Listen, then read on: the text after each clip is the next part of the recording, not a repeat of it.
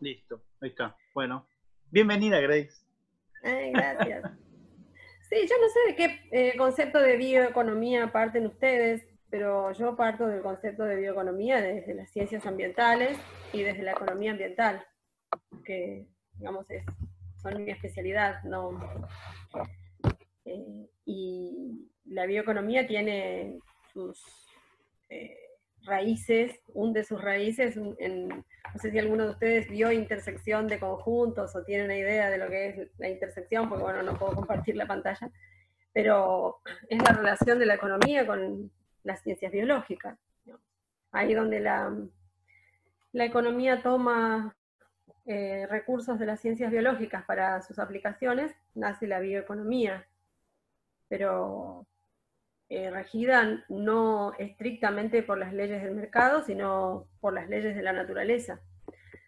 Por eso es que tal vez la economía como tal, como, como se funda sobre los principios de la escasez, que ya es contradictorio, porque la economía plantea que, que, que los recursos son escasos, y sobre esa idea se funda, y sin embargo apunta como una locura al crecimiento infinito y a la satisfacción ilimitada de las necesidades de todos los seres humanos por igual, em, y eso sin contar las necesidades de otros seres vivos que tienen las mismas, eh, oxígeno, agua, alimentos. Así que ahí ya está la primera contradicción, digamos, en, en el no reconocimiento de los límites que tiene la naturaleza y la bioeconomía aparece hace mucho tiempo, de la mano de muchos economistas que razonaron sobre estas cuestiones de los límites, ¿no? Que el propio sistema impone y que la economía no reconoce. Eh, sobre todo las leyes físicas y las leyes biofísicas que rigen los ecosistemas, de donde salen los seres vivos, que son los que sustentan a la economía porque la, economía o la bioeconomía eh, toma los recursos para funcionar dentro del circuito económico eh, de la naturaleza. Y la naturaleza tiene límites, y además está regida por leyes de la naturaleza, entre las cuales la primera de todas son las leyes de la termodinámica, ¿no? Un proceso lineal en donde, por ejemplo, en la economía los números siempre cuadran, decía, cuadran, decía eh, George S. Reagan, allá en 1970 creo que era, em, cuando fundó la bioeconomía, él, el doctor René Passet. En economía los números siempre cuadran, son 2 más 2 es 4, y 4 son 4 vacas, 4 galaxias, 4 contagiados, 4 desplazados, 4 puertas, pero en, las ciencias de la naturaleza los números no cuadran. Siempre hay un déficit, porque todos los que estamos acá somos profesionales y, estudiamos las leyes de la termodinámica y sabemos que los fenómenos y los procesos no son 100% eficientes y que hay una pérdida energética en el paso de un sistema al otro eh, que se llama déficit, porque estamos eh, frente a las leyes de la naturaleza y esas no las podemos derogar. Así que por más que la economía se, se empeñe o se empecine en, eh, digamos, en plantear un crecimiento sostenido o ilimitado o infinito en un planeta que es finito y cuyos límites son nada más que los límites de la, de la biosfera, no hay más, y además la Tierra no crece, decía Federico Aguilera Klink, uno de los bioeconomistas, que que la tierra no crece y que eh, por lo tanto ese es uno de los límites que tiene la economía. Así que, digamos, eh, el, reconocimiento de que los seres vivos, todos los seres vivos que forman parte o ingresan al circuito económico, tienen un límite y están sujetos a las leyes de la naturaleza. Esa es una de las premisas de la bioeconomía. Yo no sé si alguno de ustedes estudió algo de bioeconomía y estudió, siguió algún autor, algo, en algún momento. Si alguien recuerda algo, me dice. Sí, yo lo leí a, George. Eh, leí una parte, en verdad porque es complejo, porque él habla de la entropía. Sí. Obviamente lo plantea desde el punto de vista físico. claro, él plantea desde el punto de vista biofísico. Claro, biofísico.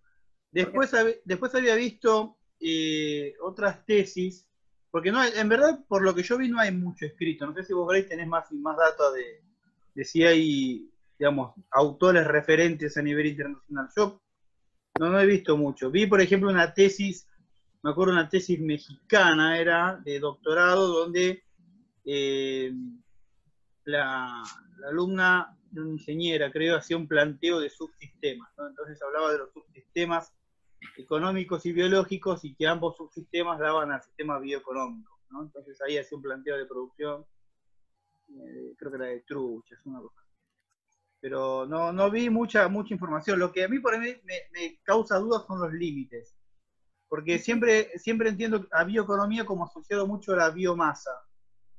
Y, por ejemplo, no sé qué opinas vos, pero, por ejemplo, no sé, las energías renovables, por ejemplo, un panel solar, ¿está dentro de la bioeconomía? Para vos, por ejemplo, eso me parece una pregunta que, te haría. No, no, no, panel solar para nada forma parte del campo de estudio de la bioeconomía.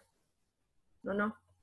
Eh, bioeconomistas, em, solo hubo en 1974, por ejemplo, ya. Eh, William Kapp, en 1976. Este, Nicolás Georgescu Reagan mismo, ¿no? O el doctor René Passet, por favor, que es el padre de la bioeconomía, ¿no? después eh, anotado, ¿los pueden pasar los nombres por anotado si no hay en el chat? Si, ustedes quieren, yo les hago un listado, digamos, porque son todos este, los los que guiaron. El propio Odum en 1976 ya hablaba de, la economía de la naturaleza.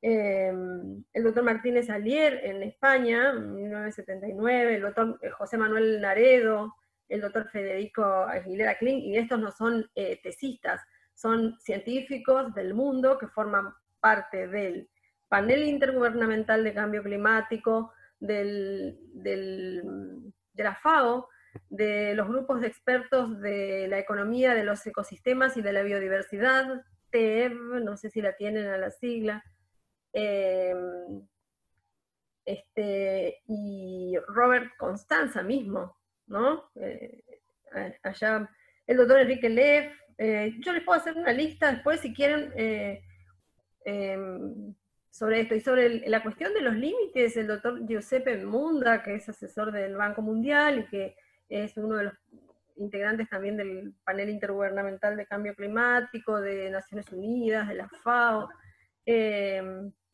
eh, plantean ¿no? esta cuestión de la bioeconomía, no es que uno lee una tesis, este, yo, eh, y además tuve la oportunidad de hacer bioeconomía, de cursarla con todos ellos y padecerlos, algunos, em, a Herman Daly, por ejemplo, y a Peter May, eh, los padecí, les digo que me arrastré en el parcial, lo reconozco. Eh, y al doctor Morelo mismo, Jorge Morelo de la Universidad de Buenos Aires, que ya no está, eh, son, digamos, los, referentes. Y estas personas no, no es que, digamos, ah, publican, no sé, una columna en Le Monde Diplomatique eh, hoy son, integran paneles de expertos en el mundo y, están planteando justamente, son ellos los que calculan el famoso límite este que tiene la biosfera, que lo traspasamos en agosto cuando agotamos todos nuestros recursos, eh, lo cual significa que a partir de agosto estamos viviendo de prestado de los recursos del año que viene. Eh, de eso habrán escuchado hablar. Y del IPBES, el panel intergubernamental este, sobre la evaluación de la biodiversidad. Eh, lo que pasa es que en el concepto de biodiversidad, por ahí los economistas consideran que, no sé, biodiversidad es un campo, y biodiversidad es mucho más que eso, ¿no? Por lo menos para la bioeconomía. Es, no sé, las, las, bacterias que forman parte en el suelo del ciclo del nitrógeno que posibilita que todo eso que sucede ahí, que, todos los que estamos acá creo que lo sabemos, eh, llegue a ser un nitrato para que pueda ser este, captado por, las plantas en el proceso de fotosíntesis, por ejemplo. sabiendo que la fotosíntesis es la que origina y sostiene todos los recursos en los cuales se basa la economía, digamos, este, que después termina en bioeconomía. Porque todo comienza con el sol y la fotosíntesis. biodiversidad es todo. Biodiversidad es todo. Y todo tiene un, valor, no un precio, un valor. Eh, hoy, por ejemplo, agricultura no habría sin abejas. Agricultura no habría sin, no sé, rizobacter, por decir algo. Eh, y por suerte todavía la economía no llegó a ponerle precio a todo eso, este, aunque están tratando. Les cuento que están tratando de hacerlo. Eh, y de privatizar todo. Y los servicios de la biodiversidad. Imagínense que los servicios de la biodiversidad pasen a manos privadas, em, poco escrupulosas, poco éticas, eh, rápido, y que el derecho llegue tarde, como siempre, porque el derecho eh, siempre aparece después que los fenómenos eh, suceden, ¿no? Eh, es muy, digamos, extraño que el derecho suceda o, actúe o regule o estudie cosas antes de que estos fenómenos aparezcan. Entonces, también es eso, a veces se llega tarde con un montón de cuestiones. No sé qué piensan ustedes.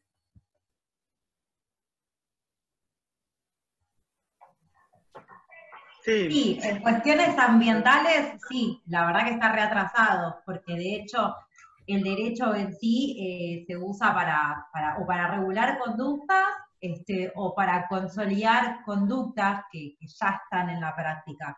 Eh, y en el caso ambiental no tenemos eh, actitudes, actividades y demás que, que ya estén instauradas de por sí. Así que en este caso el derecho debería empezar a regular esas conductas y no, así que por ese lado sí. Y eso, que, y eso que el derecho ambiental, digamos, el, la base fundamental del derecho ambiental es el principio, o debería ser el principio precautorio, ¿no? Eh, es decir, un derecho proactivo que actúe antes de que eh, eh, la, la, actividad degradatoria o, o, lo que fuera, o tal vez aquella actividad que traspasa el umbral de reproducción, por ejemplo, de un recurso renovable como es el de, la biodiversidad, porque la ecología y las ciencias ambientales plantean que la biodiversidad es renovable, pero tienen un umbral crítico que no podemos traspasar. Por eso se habla de agotamiento de los recursos. Sí, es renovable la pesca, sí, pero no podemos pescar indiscriminadamente porque es renovable. Tiene un punto en el cual, eh, si se traspasa cierto umbral, eh, nos quedamos sin el, recurso que estamos explotando, no sé, atún, por decir algo. Eh, la biodiversidad no es un recurso. Cada uno de los elementos de la biodiversidad son recursos. Y ahí también hay un error conceptual, porque la economía considera que la biodiversidad es un recurso, que se puede tomar toda la biodiversidad y meterlo adentro de una máquina de picar carne, accionar la máquina de picar carne, del otro lado salen este, productos terminados que van a parar a la góndola y ya está. Y eso no funciona así. Me eh, entonces, eh, me surgió una pregunta, eh, ¿cómo entonces podríamos superar, em, digamos, la, inclusión de la bioeconomía con tema agropecuario, de cómo lo hablas precisamente, en el que se toma la biodiversidad como, como recurso y que ese podría ser una barrera? ¿Cómo podría, digamos, que entrar en ese, en, en ese ámbito sostenible? ¿Cómo crees tú que se pudiera abordar? Eh, los... Hola primero, ¿cómo te va? Hola, gracias. ¿Cómo estás con Adriana? Yo no te saludé, te pido perdón. No, no, no, no, discúlpame tú a mí. Yo, estoy acostumbrada a esto de las clases Saludo por el chat, saludo por el chat. una voz por ahí, digo, ¿quién será? Em, lo que pasa es que la bioeconomía, por ejemplo, como dije antes, tiene esta idea, como dice el doctor William Kapp, la economía es reduccionista y ve solamente lo que ellos llaman el recurso que se pone a procesar dentro de la cadena de valor y sale allá el producto terminado. Sin considerar los impactos que hay a lo largo de todos los pasos que tiene esa cadena de valor. Eh, una de las cosas que tiene, sobre las cuales la bioeconomía razona, es precisamente esta interdependencia que tiene la biocenosis, que es el conjunto de todos los seres vivos, eh, que son como, por ejemplo, posibles de apropiación por la economía, con el biotopo, que lo mantiene vivo, como por ejemplo el agua, el suelo, su estado y la calidad de esos recursos. Eh, hoy se habla, por ejemplo, de extender la frontera agropecuaria, de aumentar la producción, de ser campeones en cantidad de hectáreas producidas. Pero eso es a costa de qué? ¿Qué pasa con el biotopo? ¿Qué pasa con el suelo, con el agua subterránea, con el aire, con el agua, con, los seres vivos mismos que forman parte del suelo, que para nada el suelo es un recurso, sino es un, señor ecosistema, como digo yo siempre, que me sale la cadena cuando escucho que el suelo es un recurso. Y, sin embargo, hoy hay solamente, está solamente la mirada sobre la explotación de la biodiversidad. Y se habla de la biodiversidad como un recurso, cuando en realidad todos los economistas especialistas en bioeconomía del mundo hablan de la biodiversidad como una cualidad de los ecosistemas, porque es la historia de todo lo que evolucionó la Tierra y nosotros vinimos a encontrar, cuando nosotros llegamos a, ponele, fuimos creados o aparecimos, la biodiversidad ya estaba y había evolucionado por millones de años, miles de millones de años. Digamos que cuando llegamos estaba todo listo y en la medida justa.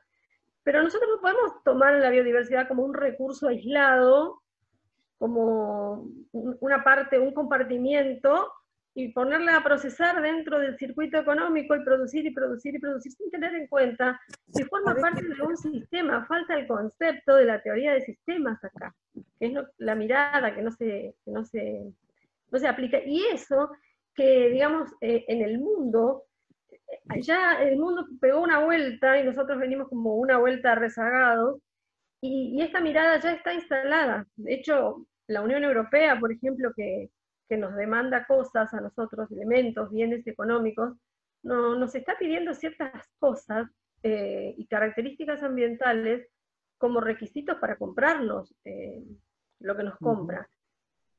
¿Por qué? Porque le interesa saber que lo que viene empaquetado no, no degradó suelo o no viene de un suelo contaminado, no tiene eh, restos de pesticidas, no viene de la deforestación y todas esas cosas. Y nosotros seguimos como con un tapa ojeras así, este, considerando que podemos tomar elementos de la biodiversidad, hacer los pedacitos y que eso eh, solamente tocamos el bosque. No, no tocamos el bosque. Tocamos el clima local, el suelo, el agua, la regulación de las lluvias. Falta la mirada sistémica en la planificación solamente con girar la cabeza y mirar qué están haciendo los demás países, vamos a darnos cuenta que nosotros estamos yendo a contramano. Y no nos queda mucho, ¿eh? Se agota. Sí, sí. Eh, perdón, ahí... Sí, eh, Gaby, perdón, ah, una, una cosita. Ahí veo que está entrando Susana y entró Agus recién. Voy a pasar un link de Meet porque no sé qué le, qué le agarró a Zoom que nos quedan cuatro minutos. Así que vamos a tener que migrar a Meet. Bien. Eh, hablando ya de bioeconomía, vamos a migrar. Vamos a migrar de, una zona a otra. Así que ahí les paso, les pasé en el chat. Acá en el chat está el link de Meet. Y también para los que estamos en el comité están en el grupo de WhatsApp del comité, pero no sé si lo ven ahí todos el, el link de Meet en el chat, ¿no? ¿Sí lo ven? A ver si puedo yo. Para entrar a una plataforma hay que salir de esta. bueno, listo. Pasamos a aquella entonces. Nos vemos allá. Está bien.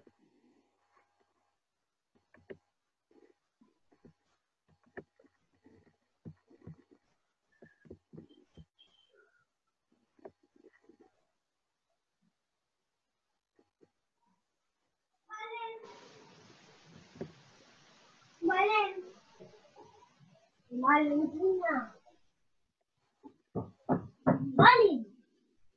Fíjense, chicas.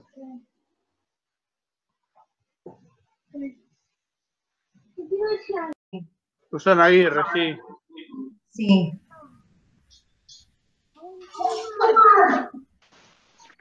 No, no la tengo yo, no tengo yo el contacto. A ver. Yo había mandado el link al MNR, así que ahora lo, lo mando por si estaba conectada desde ahí. Ya te lo compartí yo. Ah, listo, joya.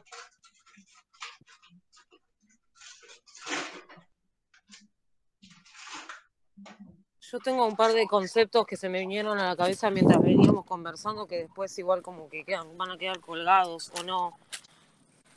Pero me vino a la cabeza cuando hablaba de, por ejemplo, de, de cómo degradamos a la biodiversidad, eh, no entendiéndola como variabilidad genética, que es, entonces es eso también, es como que buscan destruir a, la biodiversidad para que, su sistema sea mucho más simple y mucho más fácil de manejar. Eh, y no, verdaderamente, en realidad para mí están, es como que hacen un fragmenta, hacen como la fragmentación de, de, la, de las genéticas, por decirlo bien general, para aplicar verdaderamente el concepto de la bioeconomía, que dentro de sacan de la naturaleza y lo introducen al mercado como mercancía y, sin ser valorada verdaderamente por lo que es. Y yo para mí, como lo que dijo, que por suerte que no está siendo valorizada, dijo Grace, antes a mí yo lo entendí diferente, el concepto, siempre. No está siendo siempre con la excusa de que el recurso no saben cómo valorizarlo, porque primero trataron de que seamos ignorantes o no nos demos cuenta del valor que tiene la naturaleza, eh, y al no obtenerle un valor, entonces no, tiene, no se dan cuenta del valor que tiene. la gente que no, no está introducida en estas temáticas y entiende la, la, verdadera función que, que, tienen, o simplemente el, sí, la función vital que tiene cada ser en este mundo, eh, es cada cada parte del rompecabezas, ¿no? Y, y, quién somos nosotros para a, la, naturaleza ser como el servicio que tienen para brindar, ¿no?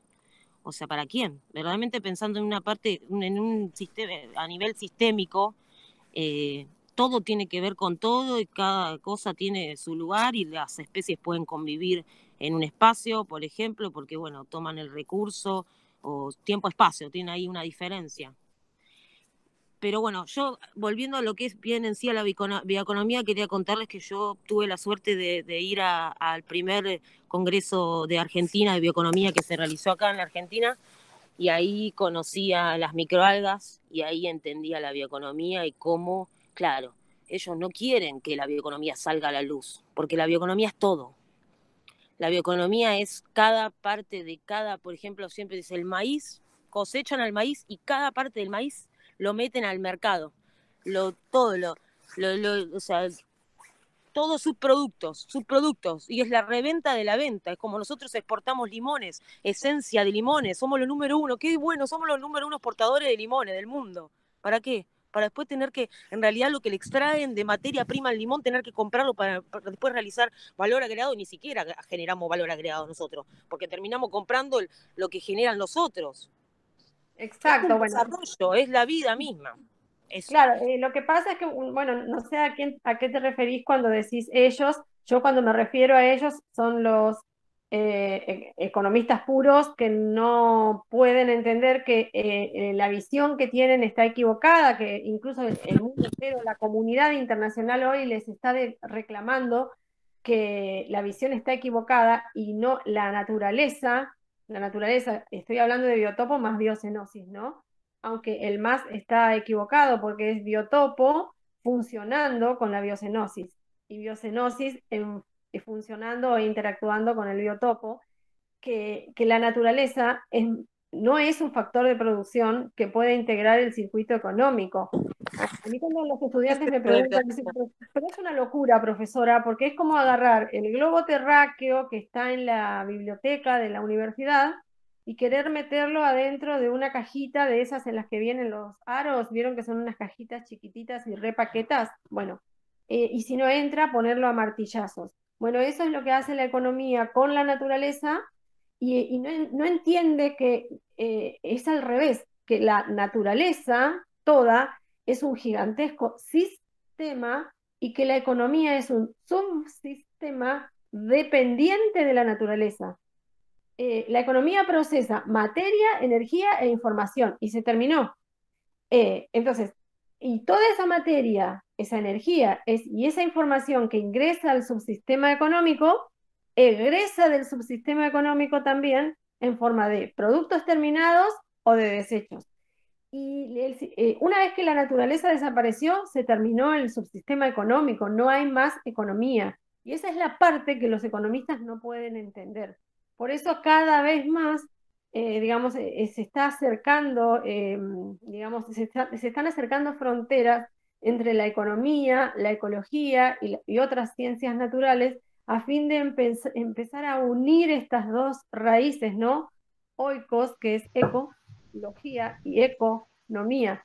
La ecología, que estudia los recursos de la naturaleza, tanto del biotopo como de la biocenosis, y la economía, nomos, nomos, que es administración de los recursos. La economía pretende administrar recursos que desconoce cómo funcionan, cuáles son sus estructuras, su funcionamiento y sobre todo algo que todo este gran grupo de economistas del mundo, que gracias al cielo son cada vez más, eh, plantean que es los límites, hasta dónde. Por eso se habla de capacidad de carga cuando uno estudia todo esto.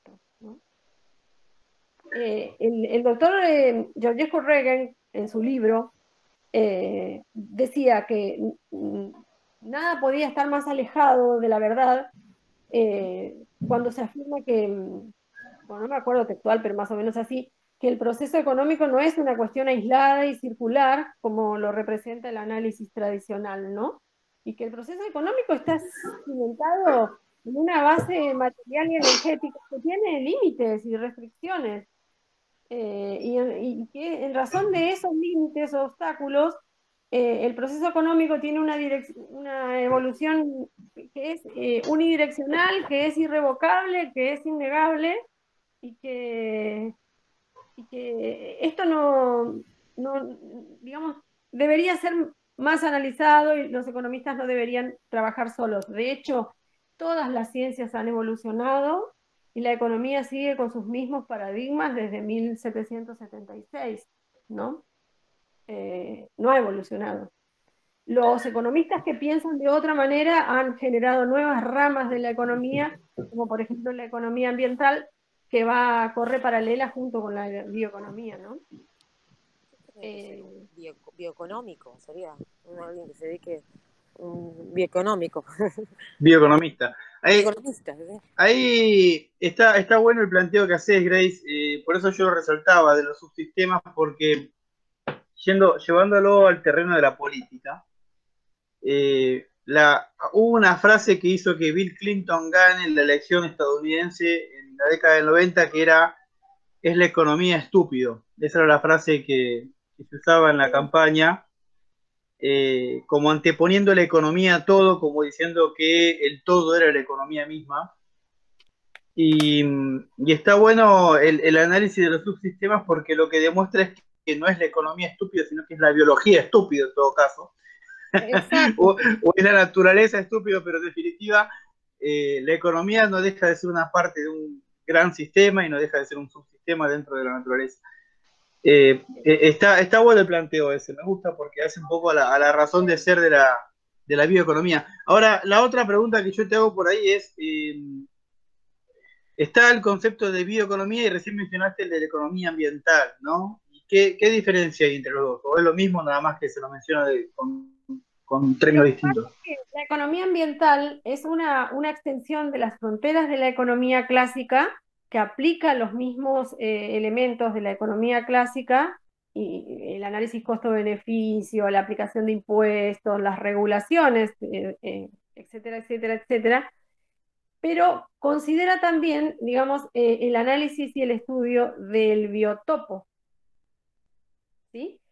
cuando digo biotopo me refiero, para los que no son, no vienen de las ciencias naturales acá, el agua, el aire, el suelo, el paisaje, la energía.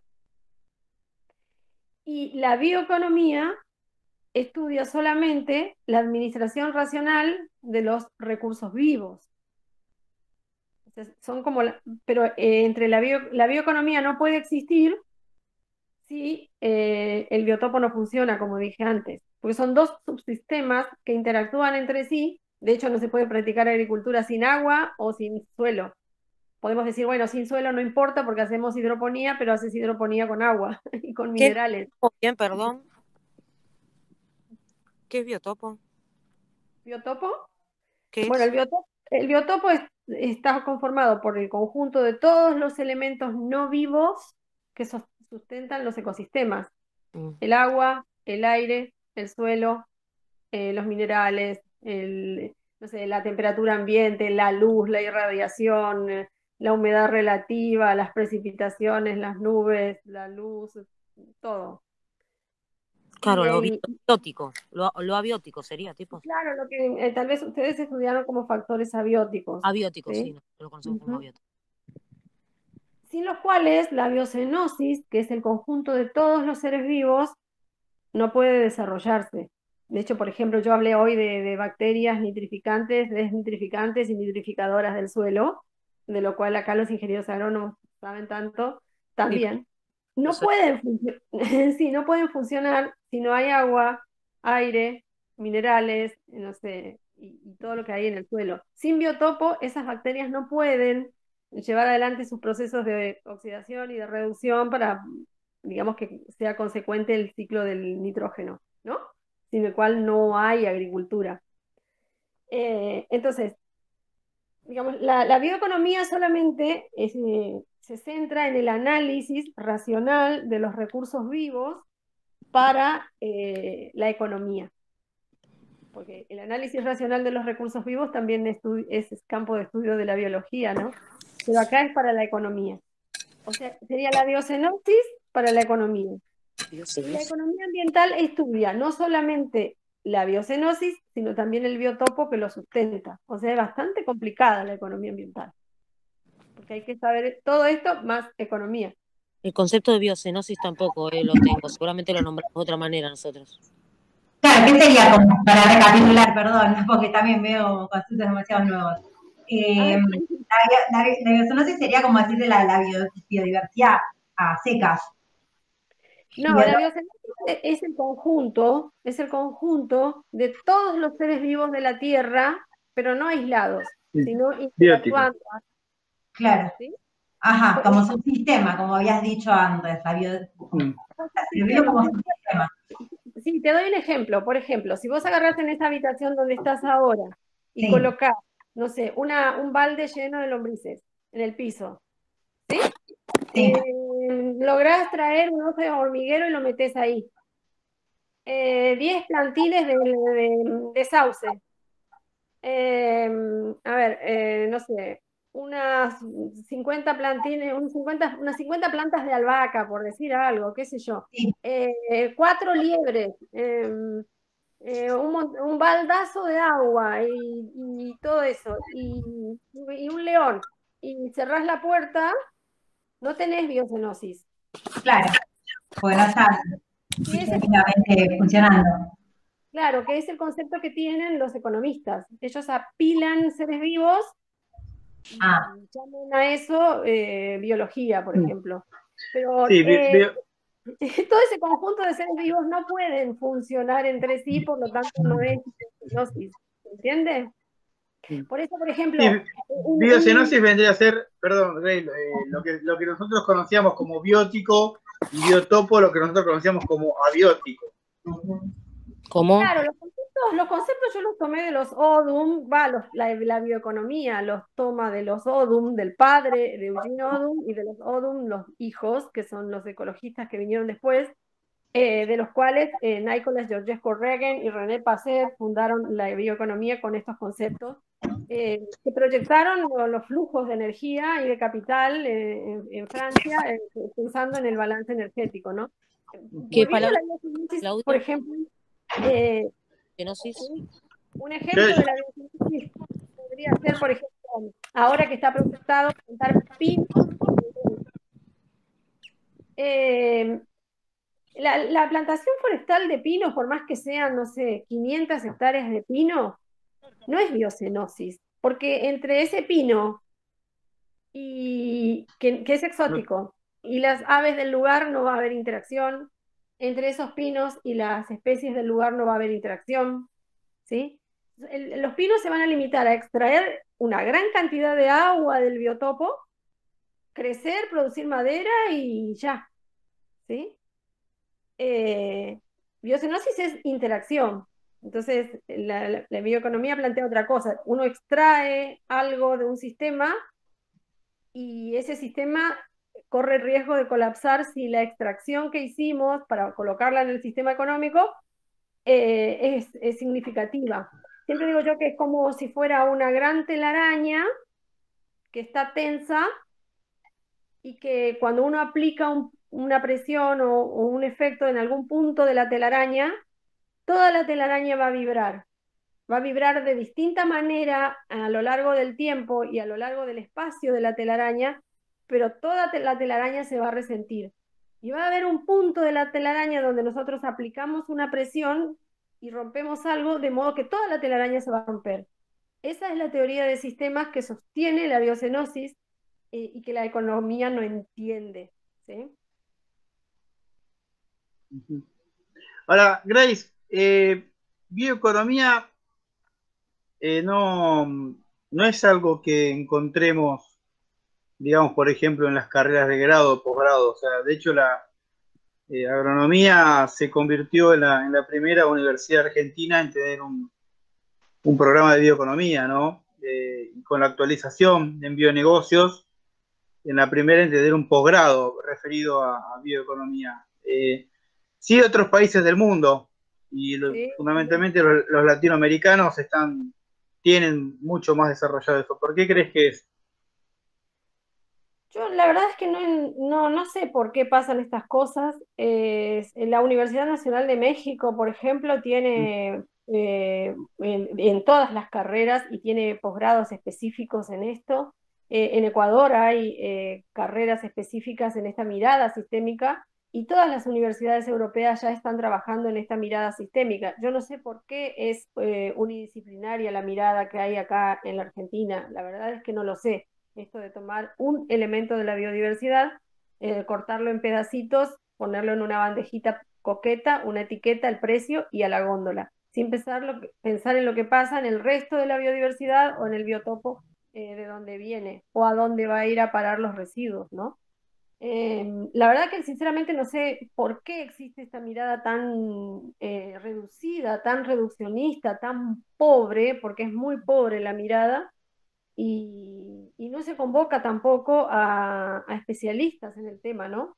Eh, yo ayer di una, mañana va a salir en una, en una radio de la Universidad de La Plata, he dado algunas charlas sobre esto, y decía cuando me entrevistaron eh, que en realidad eh, esta pobreza que existe eh, sobre algunas miradas económicas eh, debe ser porque está cooptado por, por, algunas personas que, bueno, se creen que son dueños de la verdad y han llevado adelante ciertos paradigmas sin mirar, ¿no? ¿Qué es lo que se está haciendo afuera?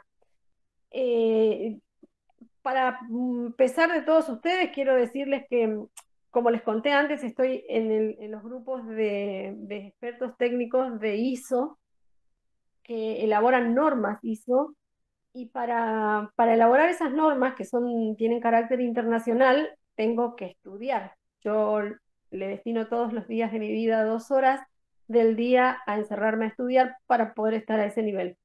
Afuera ya se le está poniendo precio a la biodiversidad. Eh, hay una norma, la ISO 14008, que salió, que la terminamos ahora el 31 de agosto, eh, por ejemplo, que le pone, intenta ponerle precio a la biodiversidad aplicando paradigmas de, la economía. ¿sí? ahí tuve que pelear mucho, la peleé bastante, modifiqué algunas cosas y más no pude. Me ayudaron los hermanos, digo yo, de México porque hicimos eh, lobby ahí, eh, un poco Ecuador y mucho la Unión Europea pero los chinos, por ejemplo, eh, quieren cortar todo en pedacitos y ponerlo en la góndola. Eh, yo cuando esté la norma, si quieren, se las paso. Antes no puedo porque como tengo, eh, no tengo permitido mostrar los borradores, pero afuera se está haciendo todo esto. En, Holanda, en, Alemania, en España, en Francia, en todas las universidades europeas, la bioeconomía es otra cosa. Es otra cosa. De hecho, por ejemplo, doy un ejemplo. Francia dejó de comprarle eh, a Brasil carne porque proviene de, ecosistemas que han sido degradados y deforestados mediante incendios. Eso es bioeconomía en serio. Entonces, eh, habría que, reorientar un poco con una mirada más sistémica. La, teoría general de los sistemas acá es vital y no podemos seguir ignorándola. Es desde 1972 que viene y hoy todavía no, no, no, no nos apropiamos de eso, destruyendo los ecosistemas que son la base de nuestra economía, ¿no? Porque también hay que mirar eso. Sí, sí. Sí, no, y además también eh, pensándolo en los postulados de la, economía clásica, digamos, eh, la bioeconomía también no deja de ser rentable, ¿no? O sea, o no deja de ser una proyección a futuro, porque como a considerar eh, factores que hacen al ecosistema o a la mirada sistémica, digamos, va a atentar en algún momento contra las producciones de los países subdesarrollados, porque si nosotros pensamos que extendiendo la frontera agropecuaria vamos a seguir exportando eh, carne a, a Europa y de repente Europa no solamente no acepta soja soja transgénica producida con glifosato, sino que tampoco aceptaría carne producida bajo sistemas degradados, eh, digamos, hace un juego que va a afectar a, todos los sistemas productivos del mundo, ¿no? Lo que pasa es que no lo hace China. Eh, China hoy es el gran depredador, como diría Trump. Ahora, el tema es, eh, ¿por qué priorizamos los postulados de la economía clásica, ¿no? ¿Por qué ¿por qué no apuntamos más a abastecer un mercado por ahí europeo más que al chino? Yo creo que debe tener que ver con que China tiene un volumen gigantesco, tiene mucho menos requisitos, tiene mucho menos compromisos, eh, y es un poco lo que veníamos hablando de ahora del acuerdo porcino, ¿no? China no le importa si nosotros destruimos la Argentina, lo que le importa a China es comprar, es comprar cerdos. Y para, mí, es que, este, pero para, mí es para, para, para mí es para, para seguir vendiéndonos eh, tecnologías obsoletas ya. Y encima ellos obviamente haciéndose de, de todas las externalidades que se están provocando, porque después, después nos van a traer hasta la solución de las externalidades que nos provocaron. Está bien, eh, pero, pero ahí tenés el tema de... Perdón. Laura, Laura, le tocaba a Laura. Eh, yo creo que, el problema no es que lo que quiera hacer China, el problema es qué es lo que hacemos nosotros adentro del país. Y la visión cortoplacista que tienen por ahí algunos productores de, bueno, voy a producir tanta cantidad en el menor tiempo posible para tener un rédito económico en el, menor, en el corto plazo, lo que hace es degradar un montón de ecosistemas y a largo plazo nosotros quedarnos sin recursos o con los recursos degradados. Y eso también influye, me parece que ahí es donde hay que poner el ojo. Sí, yo sumando, sumando a eso, quiero agregar también de que, a ver, somos un país eh, en términos generales bastante vulnerable, eh, regionalmente hablando, somos bastante vulnerables, con economías destrozadas, sin infraestructura, sin inversión en, ciencia, en tecnología, eh, gente que no tiene educación ambiental, funcionarios públicos, gobernantes que no tienen perspectiva ambiental, no tienen un montón de perspectivas, ¿no? Este, pero principalmente la que tienen son, eh, como decía Grace, ¿no? También a un principio, eh, de, economía netamente utilitaria para, para hacer plata, que tampoco, como hay una planificación, no sabe cómo reinvertirse. Entonces son un montón de aristas las que hay que analizar y precisamente por eso, porque somos un país recontra vulnerable en un montón de sentidos, eh, es que los de afuera no comen vivos, empezando con China, que no varía demasiado de lo que es Estados Unidos también. Así que... Que tienen, eh, digamos, la, mm, eh, ese apetito por comernos vivos del cual habla Ana, encuentran en la Argentina, por lo menos, pero en general ese es como un denominador común en casi toda América Latina, eh, digamos, funcionarios que se prestan a ese juego. ¿sí? Convengamos que, no es que, por ejemplo, Laura Pistone va y comercia con China. Hay gobernantes y funcionarios que son los que están encargados de hacer estas cosas, ¿no?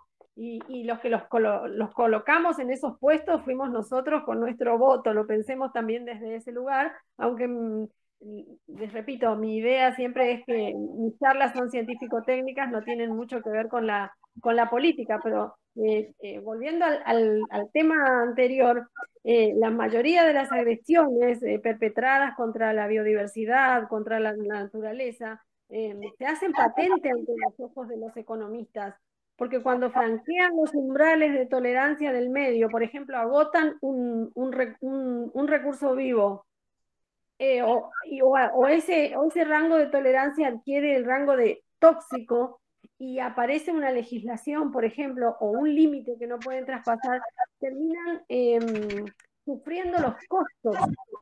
Y, y los economistas se quejan mucho de los costos del recurso degradado y de tener que desviar eh, dinero de sus beneficios económicos a la reparación, a la reparación o a la recomposición. Y eso les molesta muchísimo y así y todo eh, siguen adelante con esta idea tan pobre de que la economía es un sistema adentro del cual entra la tierra.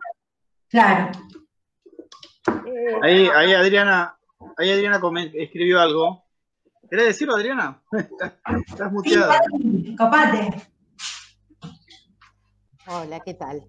No, lo que yo quería, lo que había comentado es que, porque yo tengo unos amigos que tienen eh, producción porcina en Córdoba, muy pequeña, ¿no?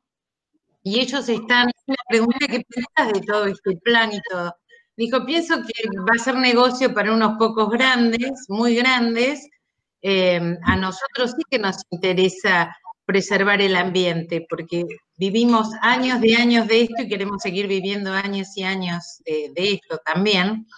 Y por otro lado, eh, si se hiciera para los pequeños, se los introdujera en esto, el problema sería que los hacen hacer muchas inversiones, deberían hacer muchas inversiones y esto son cosas que de pronto no se pone, le surge una, una fiebre de estas o algo así, y no solo que sin el negocio de hacer eso, sino que pierden todos los créditos más todo lo que invirtieron en eso. Entonces no están muy entusiasmados los pequeños productores con esto, no, no es algo que, que digan qué bueno, ¿no? Bueno, en un comentario quizás no tenga mucho que ver con esto actual, sino con lo que hablaron un poquito antes. Sí que tiene que ver, Adriana, muchísimas gracias, tiene muchísimo que ver y ojalá los, los pequeños productores que van a ser los, los más perjudicados en todo esto eh, se agrupen, formen redes y resistan, porque acá van a ser, como dijiste bien, el beneficio o el utilitarismo de unos pocos que son los que vienen a invertir dejando todo el impacto ambiental acá, porque esto de que se va a hacer bien y no van a haber impactos y todo esto es discutible. Yo repito lo que digo siempre, si China hizo lo que hizo en su país, con su tierra, su gente, su agua y sus chances, ¿quién garantiza que no va a repetir acá, donde no es su país, su tierra, agua, chances, Sí, tal cual. Eh, ojalá, que me equivoque, yo me quiero equivocar, como cuando me equivoqué aquella vez eh, cuando se introdujeron los transgénicos y dije me quiero equivocar, quiero estar equivocada, ¿no? Y, la resistencia a los herbicidas y demás, que hoy obliga a aplicar el doble de agrotóxicos porque afortunadamente resisten, les digo yo siempre en mi huerta, al yuyo colorado, que lo pongo en mis comidas, y lo acaricio y le digo, vamos, dale, seguir resistiendo porque vos sos fuerte. Pero eh, una, acá hay personas que no, vienen de las ciencias naturales y por ahí no sé si qué tanto hay de, la, lucha contra la entropía que llevamos todos los seres vivos adelante. Eh, lo que nosotros queremos hacer todos los seres vivos es luchar contra la entropía. Cuando una mujer se pone cremas antiarrugas, está tratando de luchar contra la entropía que la está desgastando y la está envejeciendo. Esto hacen todos los seres vivos, lo hace la biocenosis en su conjunto y la economía no entiende nada de esto. Al final del, de la cadena de valor aparece el residuo como resultado de todo esto. La economía no ve los residuos y no se hace cargo de, esto. Había, había un profesor, no me acuerdo quién era, en la facultad que decía que el único ser vivo que hace entropía inversa es la, es la mujer embarazada porque está gestando un bebé, ¿no?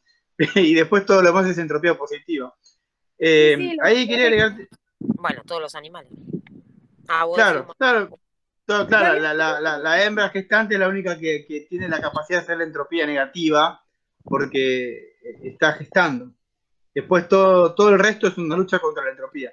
Ahora, eh, iba, iba a decir esto, Grace, desde la política, ¿no? Porque en definitiva estamos en un partido político. Eh, yo creo que a veces lo que prima es el corto plazo, a veces no, siempre. Lo que prima es el corto plazo.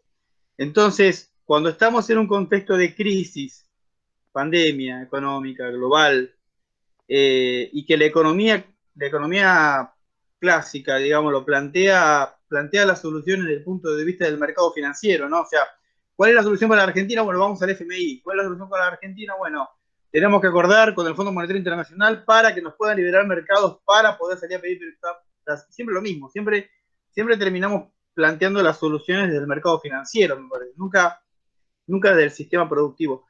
Y, ahí creo que la bioeconomía tiene que ver, porque, porque la bioeconomía, eh, hay, dos cuestiones. Una es eh, que no, no solamente incluye el subsistema económico y el subsistema biológico, sino que por ahí podríamos incluir el subsistema social.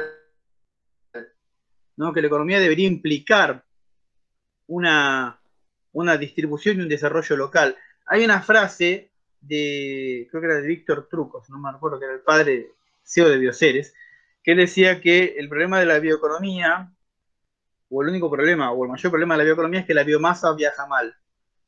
Entonces, como la biomasa viaja mal, eh, digamos, el, desarrollo de la bioeconomía debía ser de forma local, ¿no? O sea, vos no podés, por ejemplo, es, en Córdoba tenés producción de maní, y querés con la cáscara de maní hacer producción de un pallet de, de madera, bueno, no tendría sentido que la producción de ese pallet de madera lo hagas acá en Buenos Aires cuando tenés eh, la cáscara de maní allá en, Córdoba, ¿no? O sea, trasladar la cáscara de maní de Córdoba a Buenos Aires es un costo que tienes que asumir y te, lo, y te, vuelve, no, te vuelve rentable el negocio. Entonces, digo, la, la bioeconomía de alguna forma debería lograr, o creo que debe lograr, la, como esta descentralización del sistema productivo y, la, y, el, digamos, el potenciamiento de la economía regional. Y acá donde viene el tema del, acuerdo con China por los porcinos, porque lo que, lo que le pasa a los productores pequeños es cierto, o sea, los productores pequeños no van a entrar en este acuerdo, claramente no van a entrar en este acuerdo, que era un poco lo que hablábamos el otro día, el productor porcino pequeño es el famoso chiquero, ¿no? Tiene los chanchos ahí tirados eh, y, en este contexto de, crisis, de pandemia, la coctelera, que es el cerdo, eh, digamos, bajo condiciones no controladas sanitarias, hay mucho más riesgo de que se generen nuevos virus. Ahora, eh, lo cierto es que es difícil para un gobierno resistirse ante semejante ingreso de divisas, ¿no? es difícil porque pasó con Vaca Muerta. Con Vaca Muerta se planteaba que era la panacea de la resolución argentina, que íbamos a hacer Arabia Saudita, hasta que se dieron cuenta que no. Eh, después empezaron a invertir millones y millones de dólares a Vaca Muerta y Vaca Muerta tiró tres chorritos de petróleo y murió Vaca Muerta. Y, se, tardaron años, tardaron años en darse cuenta de que Vaca Muerta no era la solución, eh, que, era más lo que costaba que lo que rendía, y, ahora pasa más o menos lo mismo con, estos temas, ¿no? O sea, como que encontramos, parecería que encontramos la solución a corto plazo con el acuerdo porcino, pero no, no estamos seguros y no, y no podemos certificar de que la producción va a ser sustentable. ¿Puedo sumarte algo, Clau? Yo creo sí, dale, dale. Que con el tema de las exportaciones a China, nosotros tenemos más de 30 rubros que, que estamos exportando a China. Y creo que eso también es un factor determinante a la hora de que un gobierno tenga que, eh, se vea presionado a la hora de tener que aceptar ese acuerdo por el, tema del resto de las exportaciones que nosotros les hacemos. Entonces creo que por ahí también pueden estar presionados. No justifica en absoluto, yo, mi visión personal es que el acuerdo para mí es un desastre, no justifica, pero eh, sí se entiende la presión que se puede llegar a estar generando, que nosotros no la, no en este momento. Y por eso yo repetía el concepto de vulnerabilidad que tenemos como país, precisamente porque no tenemos capacidad de negociación, precisamente porque estamos totalmente sometidos por estos acuerdos que vos decís, ¿no? que tenemos aparte, y aparte la fortaleza china que tiene con todo el resto de los países, imagínate lo que es la nueva ruta de la seda, cómo, cómo ejercen presión, coerción, ni siquiera presión, o sea, coerción pura, violencia pura, Imagínate lo que nos va a tocar a nosotros que no tenemos capacidad de negociación. El tema es que nadie pensó, yo creo que cuando se empezaron a firmar estos acuerdos para, esa cantidad de exportaciones a China, ninguno de los políticos que estaban en ese momento pensó que le estábamos vendiendo el país literalmente a China y hoy en día los chinos tienen poder de decidir sobre nuestro mercado.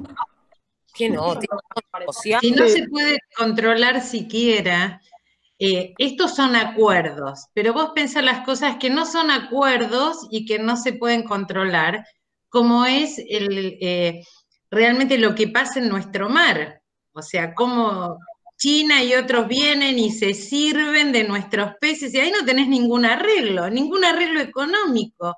Ni siquiera aunque te destruyan te dejan un peso. O sea, es una destrucción gratuita y pensar en los años y años y años que nadie se ha ocupado de ese tema. Ahí tenemos que tener realmente este, una marina, una prefectura, como sea, o sea, invertir en eso para que realmente no se lleven. Mira, yo tengo 61 años.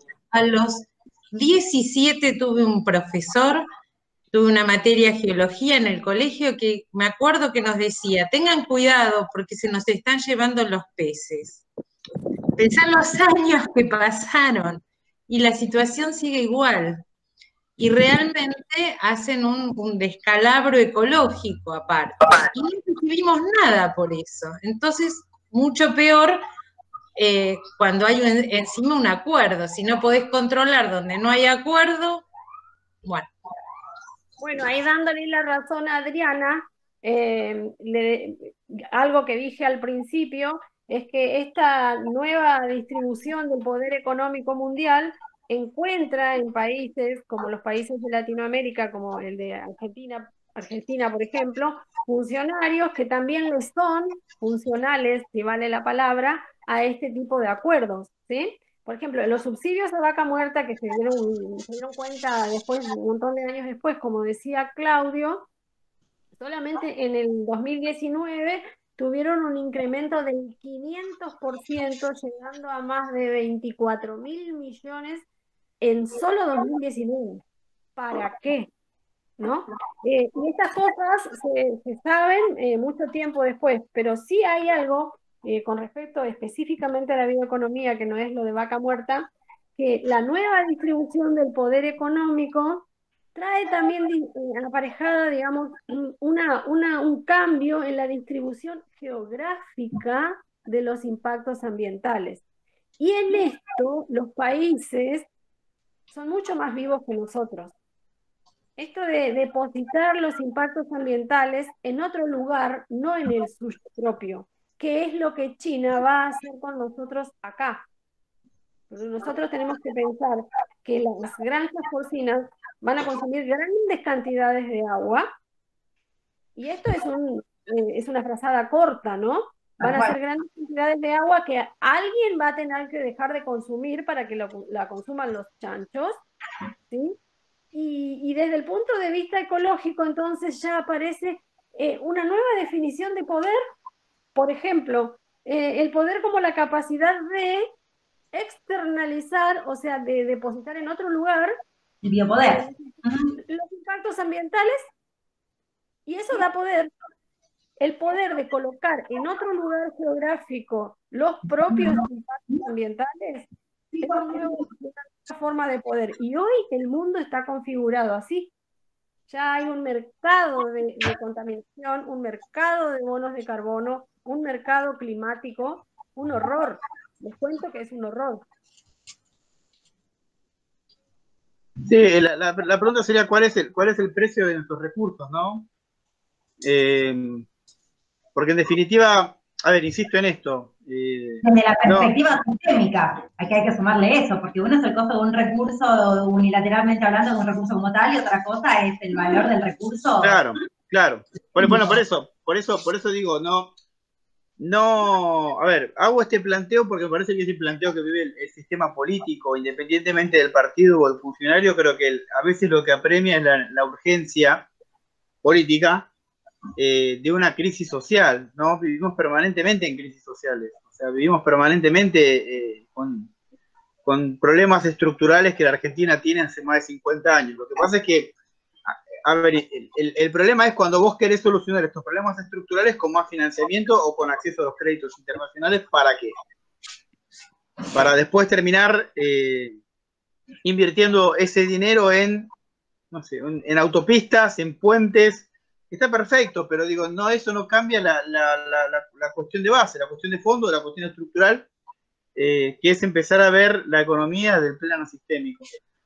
Eh, yo, yo insisto en esto, creo que a veces los gobiernos van a tender a, van a, tender a observar la, demanda social, o sea, la necesidad de, apuntar a, tener, a dar más subsidios, a, generar más dinero, distribuir, y la forma más fácil de hacerlo es a través de, de estos acuerdos sencillos, ¿no? O sea, los chinos tienen una, tienen una, algo que nosotros necesitamos y nosotros tenemos algo que ellos necesitan. Los chinos tienen dinero y nosotros tenemos recursos. Ese es el intercambio. En esto le voy a dar la razón a algo que dijo Analía antes también, y es que las inversiones, por ejemplo, para el acuerdo eh, porcino o los acuerdos mineros, que, tampoco hay que dejar de lado, aunque esto es bioeconomía, eh, no son gratis. Ellos no vienen acá a traer el dinero. Déjenme decirle que los eh, algunos de los empresarios que van a participar del acuerdo tienen que pedir préstamos para empezar. Y los préstamos se los piden a ellos, ¿eh? Con lo cual el beneficio económico es doble, porque prestan el dinero a una tasa de interés interesante para que los argentinos hagan inversiones en infraestructura y el país endeude para recibirlos a ellos, para que vengan a traer sus cerdos acá ¿sí? Después habrá que producir más cerdos para pagar el dinero invertido en los préstamos para infraestructura. Ojo con eso, porque esa es la parte del acuerdo que no está circulando y que no se dice, por ejemplo. ¿eh?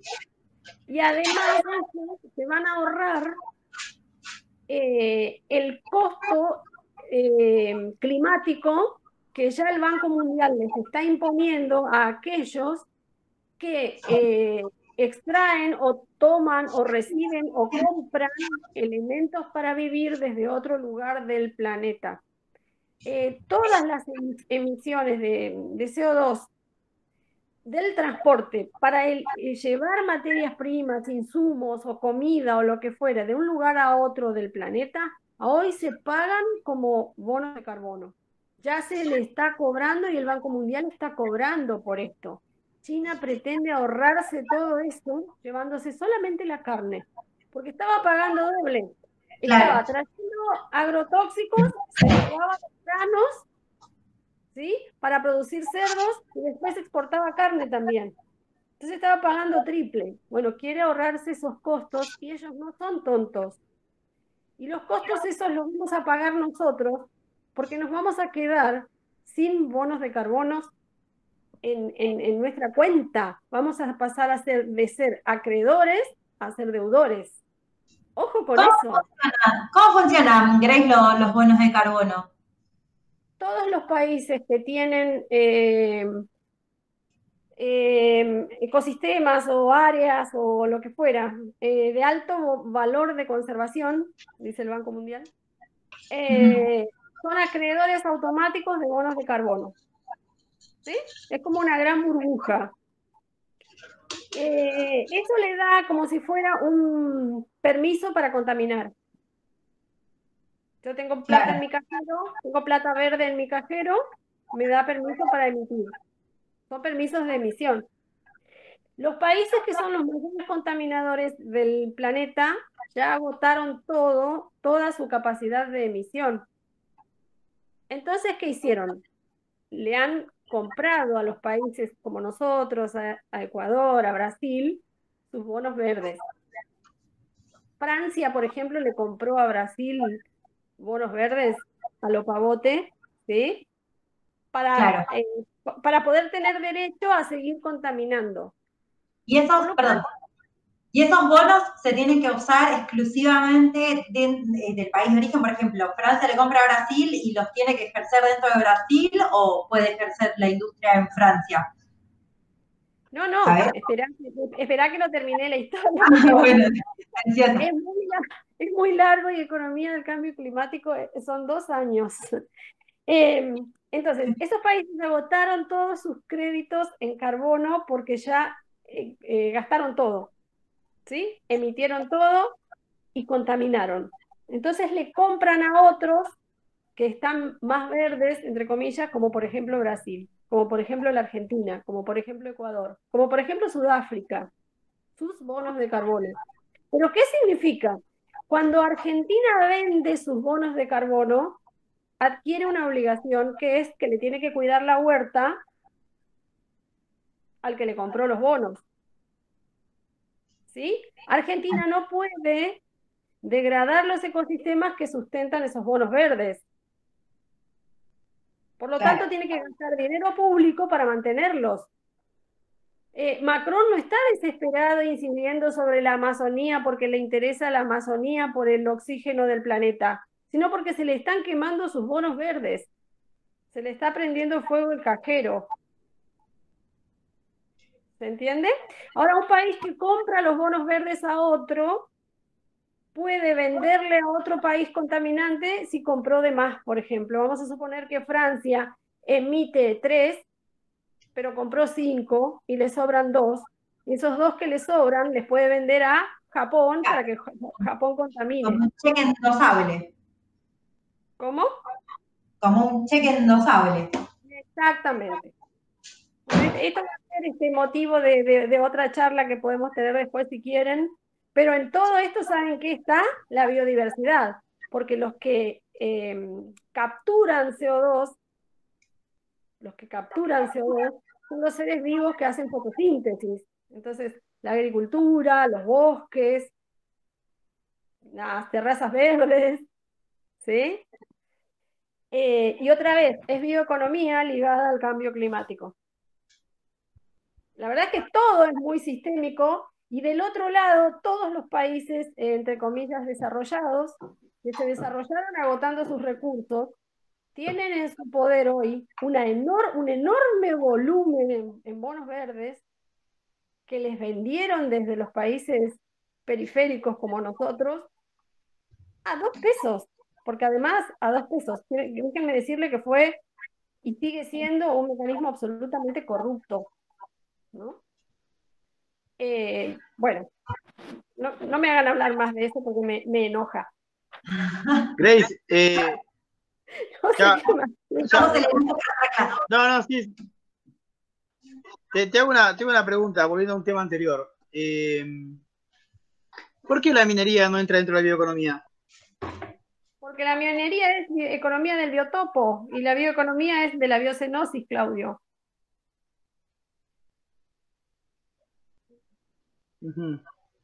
Vamos de nuevo. No, no, no, me, queda claro, pero nunca, nunca la había diferenciado así. a ver, eh, está claro, lo que digo es que hay veces que el, dentro de, eh, está bien dentro de lo conceptual, lo que planteo es que la minería, eh, o sea, por ejemplo, no sé, Jujuy, ¿no? Que ahora descubrió el desarrollo del litio. Wow. A veces, una vez tuve una clase con un geopolitólogo francés que se llama Oliver Anthony. Él planteaba que los paneles solares, por ejemplo, o, las turbinas eólicas, no dejan de ser eh, productos elaborados con minerales extraídos de unas cuantas montañas voladas, ¿no? Entonces, no era tan renovable esa energía, porque para generar esos, para generar esos paneles, para generar esas turbinas, bueno, vos tenías que extraer los minerales de algún lado. Y eso en un país como el nuestro, bueno, puede ser entendible porque tenemos algunos recursos, pero en países chicos, los europeos, eh, podía generar conflictos geopolíticos a la larga, porque el, que, el dueño de la montaña era el dueño de la turbina eólica, en definitiva. Eh, digo, por eso, por eso lo planteaba de este lado. Em, lo que tiene que ver con los paneles solares y demás, em, primero, eh, bueno, hay que diferenciar, ¿no? El, panel solar o el, elemento que, digamos, capta la energía, como puede ser un molino eólico o un panel solar, y su constitución, y luego el almacenamiento de esa energía en baterías de ion litio, que es otro tema, totalmente diferente. Lo que tiene la, construcción de los paneles solares es la utilización de tierras raras, de tierras raras que, no están, digamos que, no, son recursos no renovables. ¿Y por qué son no renovables? Porque a escala humana no, no se van a renovar. Cuando surgió la cordillera de los Andes, por la colisión de las placas tectónicas, hace unos cuantos millones de años, se produjeron erupciones volcánicas este, eh, una detrás de la otra, y esas erupciones volcánicas escupieron estos minerales que se depositaron en el suelo o están contenidos dentro de las montañas. ¿sí? Eh, esas, tierras raras que componen los paneles solares y otros elementos eh, para la famosa energía limpia, que de limpio no tiene nada, alguien me va a pegar un tiro por todo lo que estoy diciendo acá, porque encima está grabado. Eh, es la, digamos, la, la emergencia de la cordillera de los Andes, no sé cuándo va a volver a suceder. Por lo tanto, los 17 elementos químicos o tierras raras que forman los paneles solares son no renovables. Una vez que se agote todo el litio de la Argentina y los otros elementos químicos, el escandio, el, praseodimio, el prometio, el europio, el terbio, el olmio, el herbio, el lutecio y no me salen todos los otros nombres, eh, ¿de dónde lo sacamos? Para colmo, eh, el, otro yacimiento de tierras raras en el mundo es China. Somos dos. O de, limpia no tiene nada la energía esta y además si eh, lo que vamos a hacer en el ecosistema para extraer el litio, para hacer las baterías encima después, porque tenemos que almacenar la, la energía en baterías, que van a alimentar los famosos autos voladores que ya tienen los árabes y, todo eso. Los autos eléctricos, se está hablando de aviones eléctricos, todo va a ser eléctrico y limpio, pero ¿a costo de qué? De esas baterías de ion litio y de estas 17 tierras raras que son agotables, absolutamente agotables, salvo que haya un cataclismo como hace 4 mil millones de años atrás y vuelvan a emerger eh, montañas. Eh, y cuando se agote, primero se van a agotar los recursos y después, ¿qué hacemos con, se pensó en algún momento qué vamos a hacer con los, los molinos eólicos, con los paneles solares y las baterías en desuso? Nadie pensó en eso y se está hablando de un desarrollo eh, limpio, ¿no? Hay un acuerdo verde europeo que se firmó hace poco entre todos los países de Europa eh, para llevar adelante una Europa eléctrica absolutamente limpia. Eh, con lo cual, digamos, todo lo sucio nos van a dejar a nosotros. Y por si fuera poco, están plantando árboles, yendo en el camino contrario de lo que estamos haciendo nosotros, porque Europa se está reverdeciendo. Los países árabes se están reverdeciendo y China está eliminando desiertos plantando cientos de millones de árboles. De, hecho, China sacó del planisferio un desierto que ya no está más, porque es verde. Están haciendo todo lo contrario de lo que estamos haciendo nosotros. Chicos, es, muy alarmante lo que pasa eh, en economía ambiental, digamos. Ahora, y no sé si alguien tiene una pregunta más. Yo quiero hacer una última pastilla ahí. Ahí por Susana recién entró. Susana, no sé si te quedaste en el, en el, en el Zoom, eh, que tuvimos un tema con el Zoom. Me, me, costó un montón. Primero porque no, no podía enganchar el tema de la, de la contraseña. Tuve que cambiar la contraseña hace tiempo en todo esto. Uh. No, pero bueno, en algún momento retomaré. Es, es muy interesante el tema. Me gusta. Bien, igual queda, queda grabado. Se te escucha medio mal, pero queda, queda grabado. Y ahí se cayó Graciela. Bueno, ahora vamos a esperar que vuelva Graciela. Queda grabado perfecto. Gracias. Sí, sí, queda, queda grabado. Se te escucha como con una interferencia. Están igual, como un tac, tac, tac, tac, se escucha. Sí, sí, sí. Eh, Grace, bueno, eh, te hago una. A ver, como para ir cerrando. Y te lo pregunto medio a, la pregunta de funcionario público. tenemos claro el no, tenemos claro los no, tenemos claro eh, qué, qué no, qué no deberíamos o por dónde no deberíamos ir. La pregunta es, ¿por dónde debemos ir? O sea, por ejemplo, o sea, ¿cuál es la alternativa para el desarrollo del país? O sea, si tenemos que pensar en, en- en cuál es la salida de la crisis económica, sin afectar el ambiente, sin... O sea, por ejemplo, Jujuy. Hoy si nos escucha un jujeño nos va a decir, y bueno, si no es el litio, entonces ¿qué es? Eh, digamos, si no es el acuerdo porcino, entonces ¿qué es? Si no es vaca muerta, entonces ¿qué es? O sea, ¿qué es? O sea, ¿qué, qué se te ocurre ahí? Hay una, un- se plantea la problemática desde, desde el punto de vista sistémico, digamos, porque uno cuando habla de problemáticas, lo que hacen generalmente los políticos o los planificadores es ver eh, todo esto como suma de problemas. Y hablan de contaminación por un lado, desertificación por el otro, subdesarrollo por el otro, pobreza por el otro, barrios marginales por el otro, o- ocupación de tierras por el otro. Sin pensar que no, no son eh, problemas sino que eh, en la problemática general está enmarcada en la interacción de todos esos problemas. Eso es uno. Pero, por ejemplo, el hecho de que Jujuy, Jujuy eh, va, va- puede man- manifestar que le, le costaría una agricultura. Los Emiratos Árabes Unidos, que durante muchos años crecieron económicamente, vamos a suponer que ese crecimiento, porque acumularon dólares, reservas en dólares, vendiendo solamente petróleo, con lo cual eh, tenían una economía absolutamente primarizada, para nada eran desarrollados. Entonces, la economía que está basada en recursos naturales se llama economía, economía primaria. ¿sí?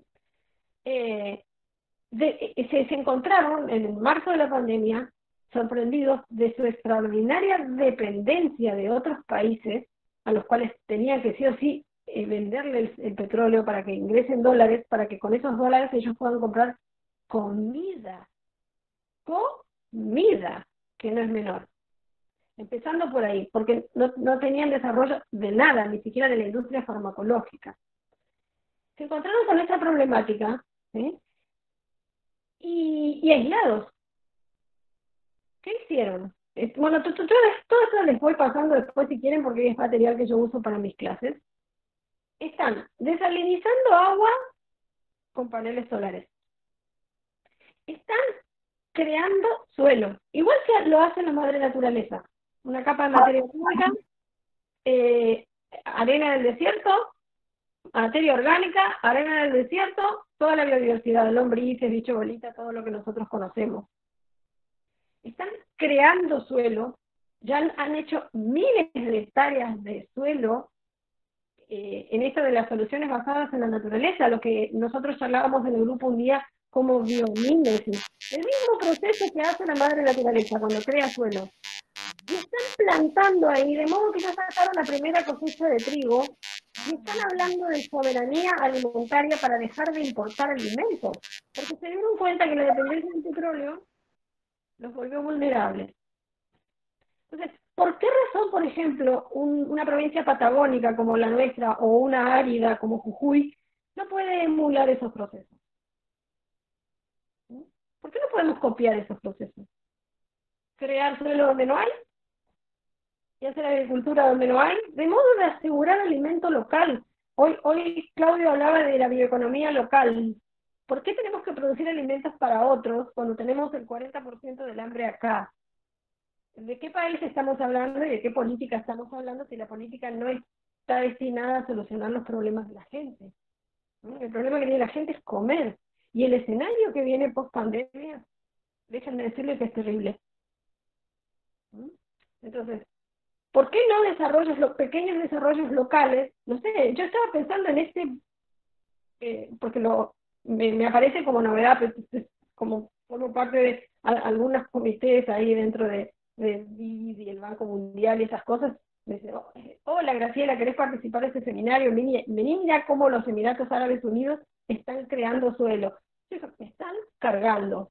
Pues me anoté, bueno, cuando terminó el seminario quedé, pero estaba para el té de tilo, porque digo, ¿por qué no podemos hacer, por ejemplo, ese emprendimiento acá en una provincia patagónica que tiene el mar ahí a un paso y tiene que importar a kilómetros de distancia eh, tomate, morrón, o alguno de ustedes ignora cuánto cuesta un kilo de lechuga en Santa Cruz. Dólares vale. ¿Por qué? Porque se va de acá. ¿Por qué no podemos hacer eso? ¿No? Ahora, a los especialistas en ambiente no se los consulta para nada, ¿no? Sí, sí, no, por eso yo medio breve te hacía la pregunta porque me parece que la bioeconomía es la respuesta, ¿no? Eh, hoy, tenemos la charla de bioeconomía. Eh, el desarrollo local eh, es clave.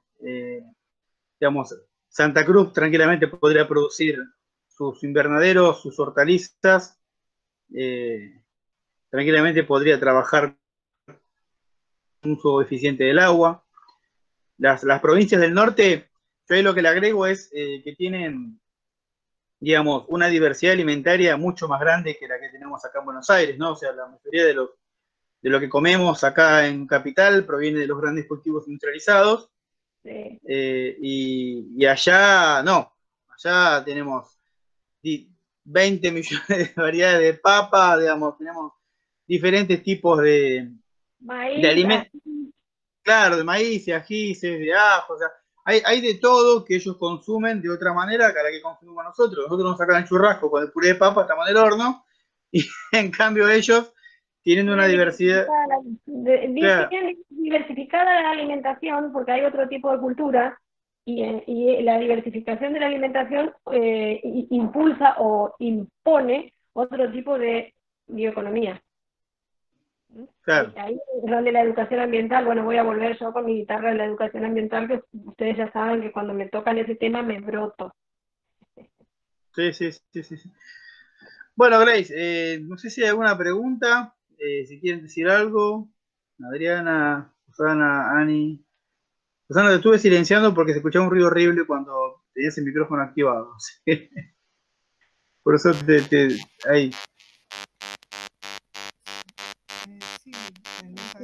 Eh, acá lo interesante es eh, que empecemos a desarrollar eh, una cultura de trabajo, como ella dice también, de cambios de suelo, de poder hacer suelos artificiales para poder este, cultivar y sembrar este, todo lo que podamos consumir y ser un país apto para nuestro propio consumo y bueno, lo que sobra exportarlo. Eh, esa es una forma de poder generar ingresos, además de otro, ¿no? igual que con la metal mecánica, con, bueno, con muchas cosas que podemos, eh, el tema de la minería, hacerlo todo para nosotros, no dejarlo para otros, que se beneficien otros y nosotros nos dejan migajas.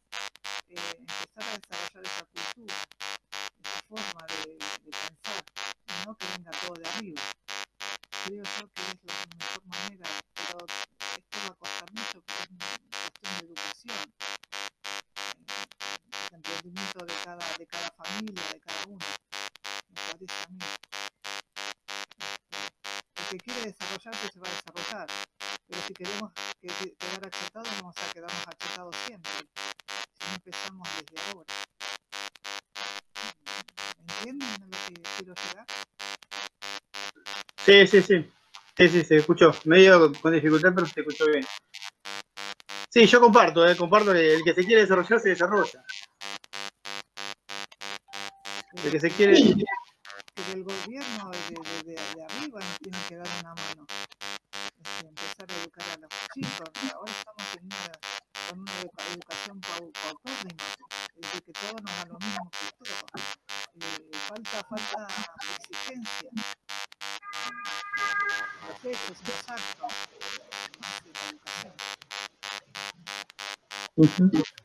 Sí, Ani. No, yo lo que iba a agregar este, a lo que decía Elsa, que, que hablaba, ¿no? Sobre, de alguna forma, lo digo en otras palabras, pero un, un cambio cultural, ¿no? Eh, creo que esa es la base, la, la, el, el, rever la perspectiva desde una cuestión cultural, desde una cuestión educacional. Eh, lastimosamente no podemos esperar que las soluciones vengan ya de arriba, sino que esto se tiene que dar al revés es como la sociedad, la sociedad civil quien se tiene que organizar con estos temas y la sociedad profesional que se tiene que organizar con estos temas para reeducar, porque arriba ya sabemos que no va a venir. Este, y bueno, ya aprovechando para cerrar también y me echarle un poco lo, lo, lo partidario, este, no hay ningún partido de por sí que, se esté metiendo en estos temas, que los interese, que los quiera meter como agenda.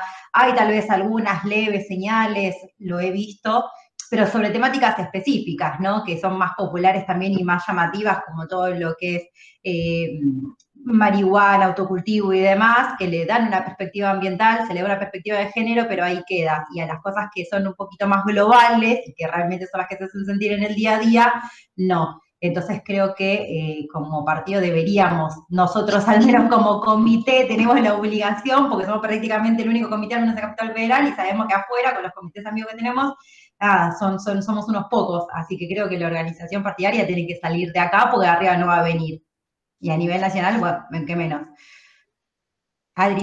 Sí, no, yo lo que quería comentar algo que, que vos dijiste al principio, yo en lo que más confío en todo es en la educación. Para mí el proyecto de cualquier cosa tiene que venir, digamos, de dos lados, para que quede desde arriba en cuanto a que nosotros como políticos, o sea, seres políticos, porque ninguno por ahí tiene cargo, pero como seres políticos tenemos que presionar para que haya leyes, para que haya cosas, etcétera. Y por debajo creo que el tema de la educación es eh, realmente es básico, es básico empezar desde bien abajo a educar en todo el tema de, de, ambiente y también en la parte económica, porque no nos olvidemos que los chicos ahora desde muy chicos, antes no había esa preocupación por, por la economía, por lo bien que te iba a ir o por lo que tenías que estudiar para que eh, ganar dinero, o sea, ahora hay una competitividad y todo que a veces destruye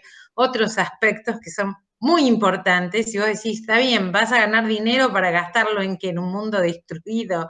Entonces, creo que la educación es muy, muy importante y les quería, ahora que somos poquitos, contar una anécdota que para mí, o sea, cierra todo esto, eh, el tema de la educación, y es que yo una vez iba con, con mi hija, que ahora tiene 30 años, la estaba llevando al jardín y estábamos en una cola de un colectivo de, de, 15 personas y ella de pronto ve en la zanja y dice, mamá, una pila, hay una pila, tiraron una pila en la zanja, no puede ser, vos sabés lo que es eso, vos sabés lo que es eso. Me mira y me dice, mami, ¿qué es eso? Como diciéndome, ella tenía la conciencia de que era algo pésimo, pero de pronto se dio cuenta que no sabía por qué era algo tan pésimo. Y entonces ahí miré y las 15 personas de la cola me miraban a mí como esperando también la respuesta, ¿no?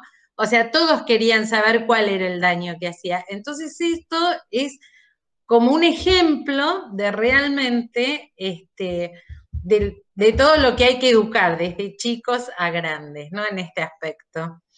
Y muchísimas gracias por la invitación, porque estuvo muy, muy buena la charla. Bueno.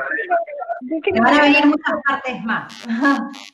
Yo quiero agregar algo y es que en realidad, eh, volviendo a lo que decía Ana, que los partidos políticos no están viendo esto, eh, porque creo que consideran que la economía va a seguir en esta rueda y que esto eh, no, no, se va a terminar y ya nos hicimos de bruces contra un mundo que está eh, reclamando otra cosa. ¿Cuándo se van a enterar? No lo sé, pero quiero decirles que yo no, hace 30 años que hago eso y no estoy, no formo parte de ningún partido político y que yo esté acá en este comité hoy eh, no porque me crea una gran cosa, pero que yo en, este comité es porque realmente creo que acá en entre este grupo humano hay un compromiso ambiental, hay un interés por todo esto y, por eso estoy, digamos. Eh, porque creo que eh, impulsores del cambio eh, podemos ser todos y porque se empieza desde pequeño. Y, respecto de, un planteamiento que se hizo, quiero decir que, tenemos que empezar a, abandonar también, y tal vez acá la educación sea una de las herramientas, ese antropocentrismo que tenemos que nos lleva a otro concepto que es el etnocentrismo. Esto es como que eh, el, mundo ya nos dividió en ricos y pobres y estamos destinados a ser pobres y a, a formar parte de un grupo de, de, países que siempre van a ser pobres en función de otros ricos que son despilfarradores, que derrochan recursos, eh, en función de otras comunidades que luchan por sobrevivir en la escasez más absoluta. Que lo último que deberíamos hacer es resignarnos a eso que se generó, que está establecido y para lo cual nos han educado, ¿eh? porque nos han educado para eso. Así que, bueno, ojalá salgan propuestas de acá, cosas lindas, ambientales, eh, y por fin entendamos que el ambiente es la base de la economía y no vamos a salir vivos si no lo, no lo practicamos. Bueno, ¿puedo, puedo decir algo? Bueno, sí, sí este, la militancia la empecé con el medio ambiente, siempre. El tema de obras públicas eh, para llevar a una mejor calidad de vida junto con otras, este, otros vecinos. Y después me hice radical y yo seguí con el tema del medio ambiente. Eh, la propuesta que tiene la, este, la profesora Graciela José me parece excelente. Este, no la había oído en ningún otro lado, pero me parece bárbaro de, de modificar las tierras este, y también el agua, ¿por qué no? Para poder, este, para poder eh, hacer algo importante para la Argentina, o sea, que nosotros podamos sustentarnos con lo que tenemos. Y bueno, eso nos, nos llevará también a, a, que otras generaciones empiecen a ser grandes personas, buena gente que, y luchadoras. Eh, el tema de contaminación es caótico. Eh, yo estoy uh, cerca del riachuelo, a una cuadra, y la verdad es impresionante lo que en su momento nosotros tuvimos que tragar todo ese olor que venía, teníamos un montón de cosas para, para mejorar acá, tenemos, tenemos mucho para mejorar, pero tenemos que empezar desde ahora, concientizando gente. Y el partido creo que al estar al lado de los desposeídos, eh, es una buena eh, estrategia para poder eh, llevar todo esto, todas estas ideas a, la gente, ¿no? a, los, a los radicales, para que ellos también concienticen a otra, a otra gente, a otras personas. Creo que, que me pareció hermoso. Lo poco que escuché me pareció bárbaro. Justo entré en una parte muy, muy inteligente. Ah. Gracias, Elsa. Sí, igual después lo vamos a subir a YouTube, todo esto y queda grabado. Así que todo lo hecho por la profesora Poser queda sujeto a, a revisión. igualmente, tranquila que no, no tenemos muchas visitas, pero bueno, ojalá tengamos más. Bueno, eh, nada, yo agradecerles de vuelta por otro sábado más acá, por el tema de los programas de la década del 70, que nos juntábamos los sábados. Eh, para el próximo sábado eh, ahí hablé con Lucía Alberti, vamos a ver si, puede ella estar.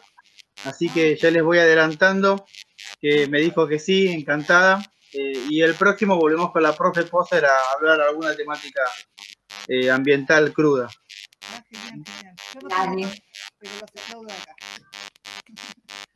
Claro.